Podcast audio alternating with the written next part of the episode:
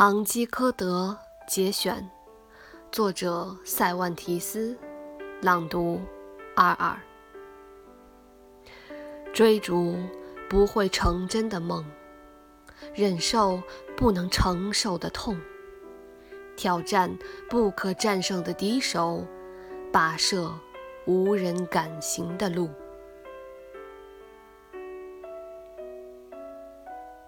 如果你喜欢我的朗读，欢迎你评论、转发与我互动，也欢迎你关注。